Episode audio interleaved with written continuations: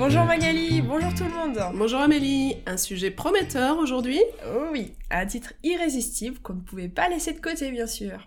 Et puis on va parler de science aujourd'hui, ce n'est pas si souvent. De sciences naturelles, de sciences nat comme on dit. On parle aussi de SVT à l'école, les sciences de la vie et de la terre. La biologie, la géologie, tout ça. Enfin aujourd'hui on va se tourner plutôt vers la mer. Allez Magali, je te laisse lire le titre de l'article qui nous a inspiré. Oui, un article dans Slate qui s'intitule L'anus intermittent peut nous en apprendre beaucoup sur l'évolution de la défécation. C'est drôle, quand j'entends l'adjectif intermittent, je pense surtout aux intermittents du spectacle, pas toi? Oui, oui, moi aussi. Hein. Les intermittents du spectacle, contrairement aux permanents, ce sont des artistes ou des techniciens qui travaillent dans le milieu du spectacle ou du cinéma et qui touchent une forme particulière de chômage car ils ne travaillent pas toujours régulièrement. Mais dans cet article, les scientifiques s'intéressent à une autre forme d'artiste. Un animal du monde aquatique qui fait partie du macroplancton et qui ressemble à une méduse, une toute petite méduse. Je me lance. Cette mini-méduse toute mignonne est un sténophore appelé Mnemiopsis ledei. Trop mignon, le nom et la photo. Bon, il faut lire l'article absolument en entier, c'est passionnant. Ce petit animal trop chou, donc, a la particularité d'avoir un anus qui apparaît lorsqu'il a besoin de se soulager et disparaît une fois sa grosse commission terminée. L'anus, c'est l'orifice du rectum qui donne passage aux matières fécales. Le trou du quoi? Oui, bon, le trou du cul ou le trou de balle, effectivement. Mais c'est pas très scientifique comme expression. Non, pas du tout. Langage très très familier, on est d'accord. Au passage, tu as noté l'adjectif fécal qui a rapport aux excréments humains? Au caca, oui Et déféquer, c'est faire caca, faire la grosse commission, couler un bronze. Ouah, je vois que tu es inspiré. Dans l'épisode 7, on parlait déjà de ce mot fort sympathique, faire caca. C'est une expression plutôt réservée aux enfants.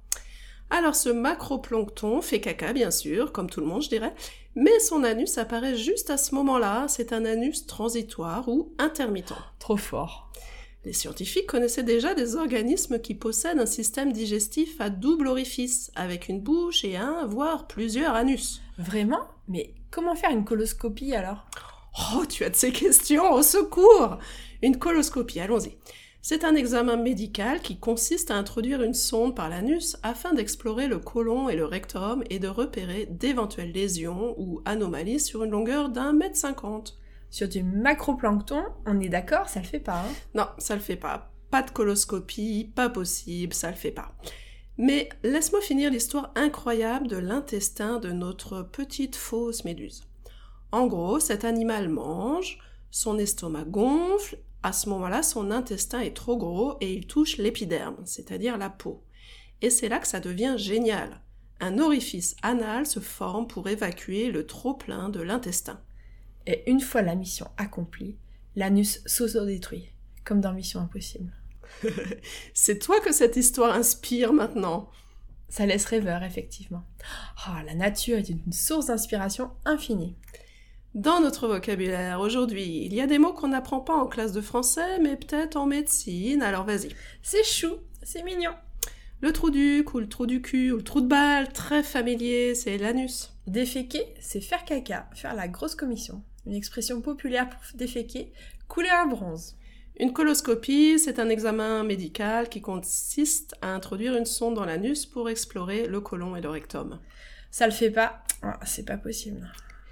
Vive la science et à bientôt Abonnez-vous et faites-nous entendre sur l'autrefrançais.fr.